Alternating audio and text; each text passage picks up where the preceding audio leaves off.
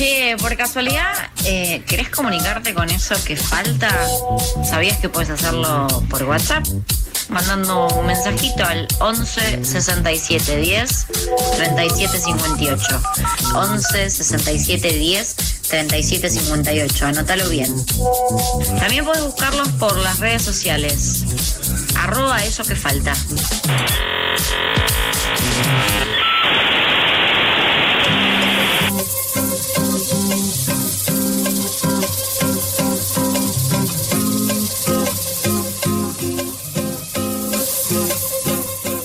14 y 33 en Eso que falta, en FM La Tribu, en la República Federal Argentina, en Santa María del Buen Aire y aquí en esta República Separatista de Parque Centenario. Yo estoy muy contento porque ahora va a venir un hito, un hito eh, en la historia de este programa eh, y también eh, un hito en sí porque logramos sacar a esta extraordinaria música con quien vamos a hablar del estudio, eh, porque es una música que no para de trabajar, es sumamente prolífica y yo la admiro mucho.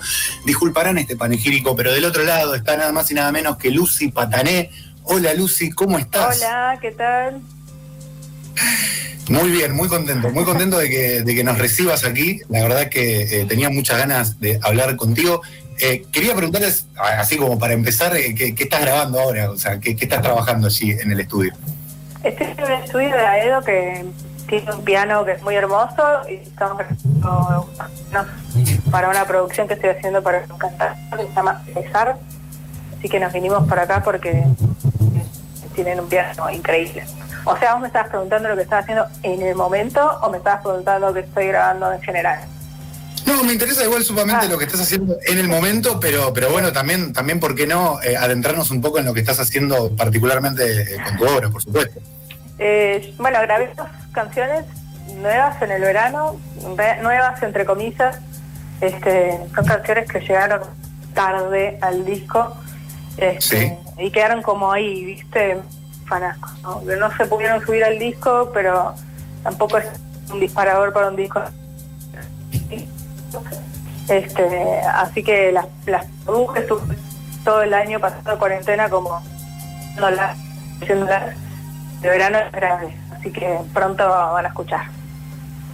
Eh, se me entrecortó un poquito lo que decías, pero quiero agarrarme de una cosa que es de la cuestión canciones afuera del disco.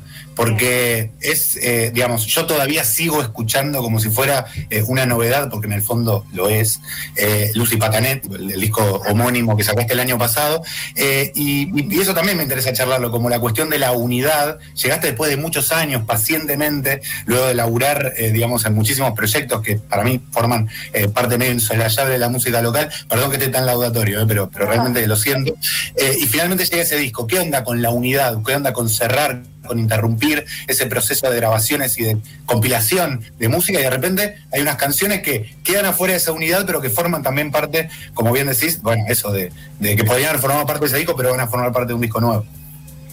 Sí, no sé, lo sentí así, como mm, las canciones llegaron, digamos, mientras yo estaba casi cerrando las canciones que estaban siendo grabadas para, para Lucy Patané. Este, pero no, no, no se pudieron hacer amigas. No, eso es como otra Lucy la que apareció. Como no, no era el mismo discurso, digamos. Como, a ver, el disco de Lucy Patané es como que en realidad son músicas y canciones que en realidad vengo arrastrando desde que así, no sé cómo explicarlo. como, es muy fuerte un primer disco, es como, es muy difícil lo que viene después de un primer disco. Este, porque en realidad es como todo un discurso que uno viene arrastrando desde siempre y una vez que lo haces quedas medio vacío este, y mm. hay, hay que encontrar como un nuevo discurso o unas nuevas cosas para decir. Y estas canciones un poco como que llegaron en esta segunda etapa. Este, entonces bueno por eso no pudieron entrar. Eh, eh, qué tremendo eso porque lo pienso eh, eso que decís de muchos años arrastrando un discurso, armándolo, digamos, también eh, atravesando el, proceso de, seguramente, de aprendizaje, de experiencia, de formar parte de proyectos en distintos lugares y de repente todo desemboca en ese primer disco que, bueno, eh, puede ser genial para mí, eh, ciertamente, pero digo que unánimemente todo el mundo recibió como eh, con una aceptación eh, bastante impresionante, no por sorpresiva, sino por enorme y unánime. Y qué loco, porque vos decís que es fuerte un primer disco, pero un segundo disco también, ¿no? Porque, digamos, ahora tenés que eh, tenés ese checkpoint del primer disco y de repente tenés que pasar a un segundo capítulo en donde quizás eh, vos ya, digamos, declamaste ese, ese discurso, ya lo, ya lo volcaste en una hora y ahora tenés como de alguna manera que volver a empezar. Digo, el segundo disco también es bastante difícil en ese sentido. Es re difícil. O sea, yo siento que es más difícil que, el, que hice, porque es como... Eh, ah, yo con el disco Lucy Patané me pasó de todo, sufrí, lo odié, me pareció una tragedia, este, amé, lo amé, lo amé y lo sigo amando, amé el mm. proceso, me enamoré de todo lo que me pasó, de cómo lo defendí, bueno, y ahora es un poco, es un poco extraño porque uno busca las mismas... Eh, todo eso que te acabo de decir en realidad, lo que a uno le pasa haciendo un disco más que las canciones y los arreglos y toda la data, es como buscas el proceso. Y es, imposible, o sea, no, no va a pasar lo mismo, porque es, otro momento, es, un primer como algo medio inédito para uno mismo. Este, entonces la búsqueda es como, más allá de las canciones, es como buscar otra sensación, otro vínculo con el querer grabar. Este, entonces está como que lo que busqué con estas dos canciones que grabé en el verano, por ejemplo, fue como no hacer tanto proceso este, minucioso, sino como algo mucho más arrojado y más grabado en vivo, por ejemplo. Eh, eh participo de ah. otras personas, como que el disco sí, como que más, más que grabé todos los instrumentos y toda la bola, entonces en este es como hay una apertura también de, otros flores aportados por otras músicas. Claro. Que hashtag soltar, ¿no? Como no, hacer todo así vos sola, digamos. Exacto. Em, estaba pensando mientras lo decías también de. Em, porque a vos te agarra bastante bien también este segundo disco en el sentido de que pienso que en tu carrera hubo, digamos, fuiste, o sea, estás acostumbrada a transformarte, a cambiar de proyecto. Digo, mucha gente labura con la misma gente, labura con la misma banda. Eh, muchísimo tiempo vos pasaste, si bien hay algunos eh, eh, partícipes, colegas que quizás se repiten y que están siempre con vos, vos te has transformado bastante, digamos, quizás de cara a esta nueva transformación, se me ocurre que en una de esas estás bien parada, pero vos cómo lo sentís? Para lo que estoy haciendo ahora? Sí. No sé. eh, A ver, eh, no tengo ni idea. Es, bastante.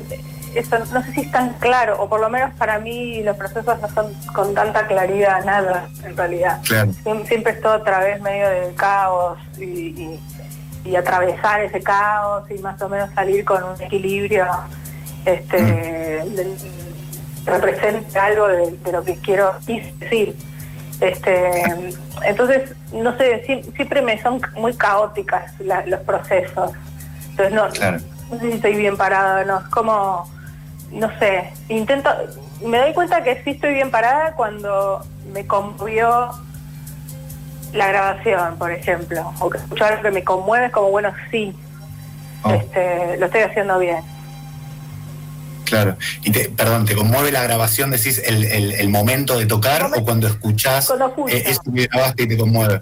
Cuando escucho, por ejemplo, hay, hay mm. una de las canciones estas dos que las grabé en tres estudios diferentes, por ejemplo. Como que no había, sí, regedes. Pero como que había, había algo que no me terminaba de pasar, ¿viste? Es una canción como muy despojada este, ah. Entonces, no sé, en, tal estudio no, no, me, no me sucedió, en mi propio estudio tampoco me sentí muy conectada y hasta que me di cuenta que en realidad necesitaba tocarlo en vivo con otra persona. Entonces vine a otro estudio, nada, qué sé yo. Eso, los procesos.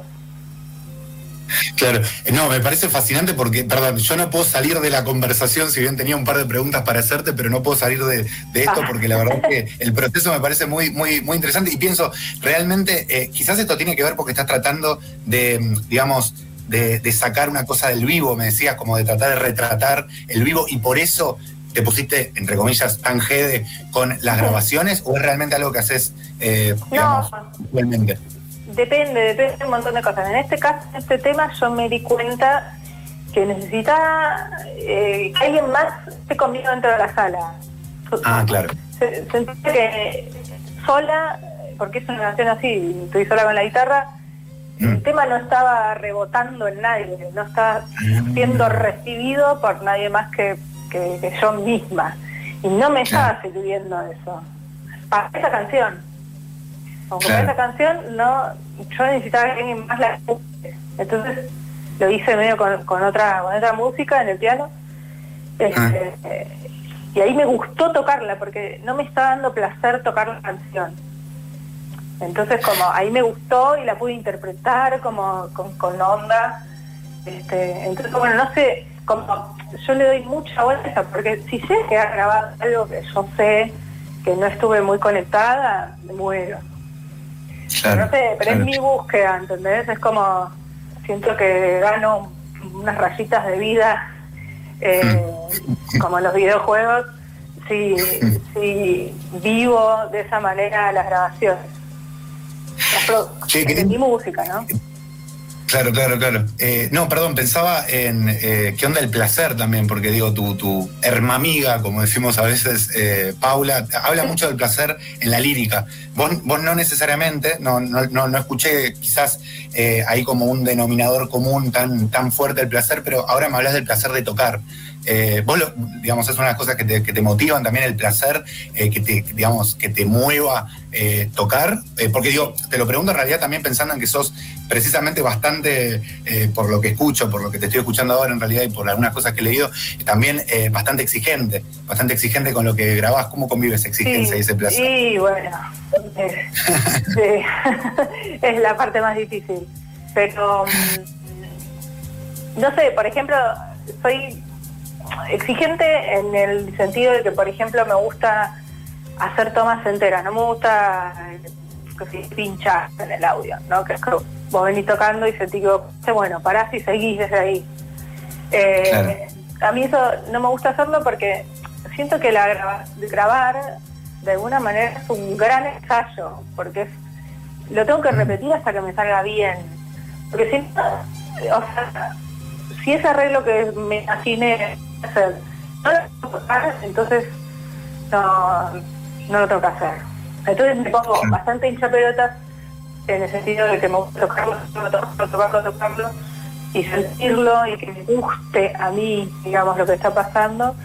Este, esta cosa un poco más marcial, ¿no? Como un poco más karate kid, de, tener que hacer estoma, vista hasta que me salga.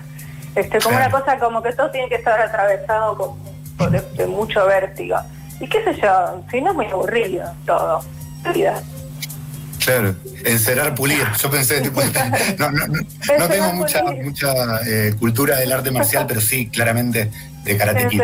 Eh, es encerar, pulir. Y mm, estaba pensando, Lucy, em, también, eh, porque precisamente esto que decís de, de, que se graba mucho usualmente cortando, como diciendo, bueno, llegamos hasta acá. Eh, vos, eh, digamos, puede, hay muchas bandas que por supuesto que graban la toma en vivo, que también van a buscar eh, ese, ese sonido, pero sentí que es una cosa más retro, ponele como, digo, también para hablar un poquito de cómo te criaste con la música, de la, de la cosa de la influencia del vinilo que leí por ahí, que estaba siempre cerca. ¿Vos en, la grabación llevas eso, tu, tu, por así decirlo, cultura musical? Sí, puede ser eso, es cierto la, la música que con la cual me nutrí de alguna manera mm. es más, está más atravesada desde la interpretación que la producción del audio, por ejemplo. Este, no sé cómo decirlo así, este, qué sé yo, en mi casa se escuchaba un montón de Gismonti, por ejemplo, que es como una cosa mm. como de súper interpretación y de la gimnasia de la persona que viene para este, entonces vengo como un poco de ese paso. Este, hoy, viste que con las herramientas tecnológicas que cualquier persona puede tener, este, o sea, me refiero a que si tienes una cerquita de micrófono en tu casa puedes grabar. Este, Entonces permite un poco esta otra forma, digamos, que es como de, producir la música, pero me perdí igual, ya no sé qué me habías preguntado, perdón. No, no, no, te preguntaba en ah. realidad, eh, igual yo, yo, la enuncié de manera confusa la pregunta porque, eh, me, pero, pero digo, pienso en esto, en esta decisión de grabar, de que vos decías como del comienzo al final de la canción y no cortar. Yo te preguntaba si tenía que ver con tu, con, digamos, eso, como vos lo decías, con tu, con tu nutrición musical, eh, por así decirlo. Porque de verdad hay mucha gente que toma la decisión, hoy en día muchas bandas toman la decisión de ir a buscar la toma entera para tratar de captar eso, pero yo también noto eso que vos decís, al menos por lo que me han dicho amigas músicas, de sí, como acá esta estrofa la tenemos que, la, tenemos joya, vayamos al estribillo, y cosas quizás aún más extremas como de directamente el estribillo no grabarlo de nuevo, sino repetirlo. O sea, como poner play de nuevo a ese estribillo en, segunda parte. Sí, es una forma de de producir que las herramientas tecnológicas nos han dado. Eh, también hace eso, que si yo sé que repito 20 veces una toma de guitarra, pues ya sé que en vivo lo puedo tocar. Total. Pero bueno, pero es, como yo también me presento es como es mi música, digo, que es con, una guitarra y una voz, por ejemplo. Este, Entonces necesito eh, poder tocar lo que grabo, poder grabar lo que toco, de alguna manera. Este, hoy hay cosas como muy locas, por ejemplo, ¿no? Como, no, ni negativo ni positivo, le digo, como, por ejemplo, hay mm. gente que hoy supuestamente en la industria la está rompiendo y hay gente que quizás todavía no tocó en vivo. Claro. Eh, más del palo de trap y toda esa bola, ¿no? Como... Eh, sí, sí, sí, Es otra cosa lo que está pasando ahora. Entonces, no sé, yo vengo de otra escuela. Claro, sí, también de, la reivindicación del vivo, eh, que digo, no, digo que le estés haciendo porque vos precisamente decías que no, que no, no, estabas diciendo, no estabas juzgando. Pero sí, eh, es verdad que eh, aparte con este año, con este año y medio, con lo mm. exponencial que hay todo, tranquilamente uno puede imaginar el escenario de un artista de trap que la recontra remil repegó y todavía no tuvo la oportunidad de tocar en vivo. Y quizás ni siquiera se hizo esas preguntas todavía, ni siquiera se planteó cómo podría ser su show en vivo. No tengo ni idea, como es algo tan, tan nuevo que no, no sé, ni idea. Y, Lucy, son eh, las 14.49, estamos en eso que falta, cumpliendo un sueño personal que es conversar con Lucy. Yo que acá me había anotado 12.000 preguntas, nos eh, metimos en una conversación acerca de los procesos de grabación que me parece sumamente ilustrativo, al menos para mí. Eh, yo sí quería hacer una pequeña pregunta de vinculación de, discos, porque vos sabés que la semana pasada, acá en eso que falta el disco de la semana, fue Lucy Patané, que lo elegí así arbitrariamente, y esta semana elegí Sirenas de la Jungla, uno de los discos de de las taradas y un disco que, a mí me, gusta mucho, me hace bailar, eh, no sé, me hace bailar, es, eso realmente y me parece una música muy hermosa.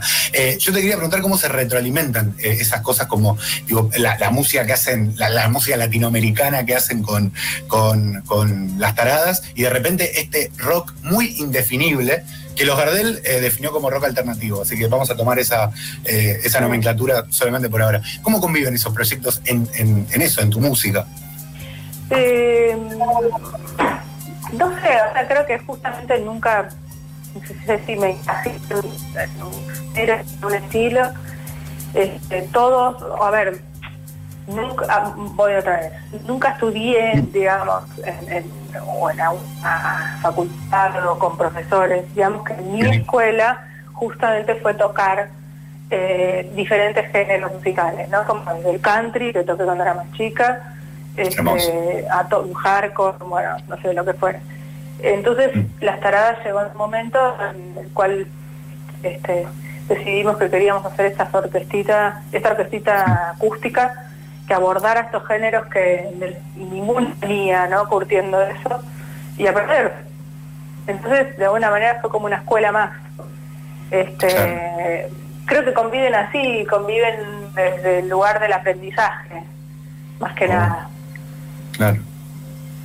Sí, sí, sí, eh, claramente, claramente se nota. Yo, eh, vos sabés que cuando escucho Lucy Patané, sobre todo, eh, si bien de Sirenas de la Jungla, por supuesto, tendría mucho para decir, pero digo, como le estuve dando bastante rosca precisamente a Lucy Patané, escucho un poco que es como un, disco, un disco valiente. pensando en géneros, ¿no? Como siento que es un disco como que se atreve a muchos géneros, porque por momentos hay rock, y por otros momentos hay otras cosas, hay, hay, muchas formas de guitarra que capaz le, escapan a, un oído no tan afinado como el mío, eh, pero vos sentís que hoy en día, en este momento, hay lugar para esa música. Digo, también pensando como en, lo, que hablábamos antes de la emergencia del trap y, esta cultura más instantánea que hay eh, en la música. Sí, creo que de hecho ha flotado bastante. Este, no sé, se me viene a la cabeza la Delio Valdés, por ejemplo, hasta de mil buscando este, cumbia, por ejemplo, este, creo que ganó, ganó un lugar bastante fuerte. Total. Este, y hay un montón de, empezaron a aparecer un montón de bandas también, viste, orquestil, bueno, también está Sonora Marta la Reina, qué sé yo, como, eh, creo que tuvo una explosión fuerte y, y hay mucho lugar. Quiero decir que se me está para pagar el celular. Uh, no, pasaría nada, no pasaría nada porque me parece que, hemos conversado largo y tendido. Em, yo casi que me querría atrever a una pregunta más, pero no sé si estaría eh, tanteando el destino.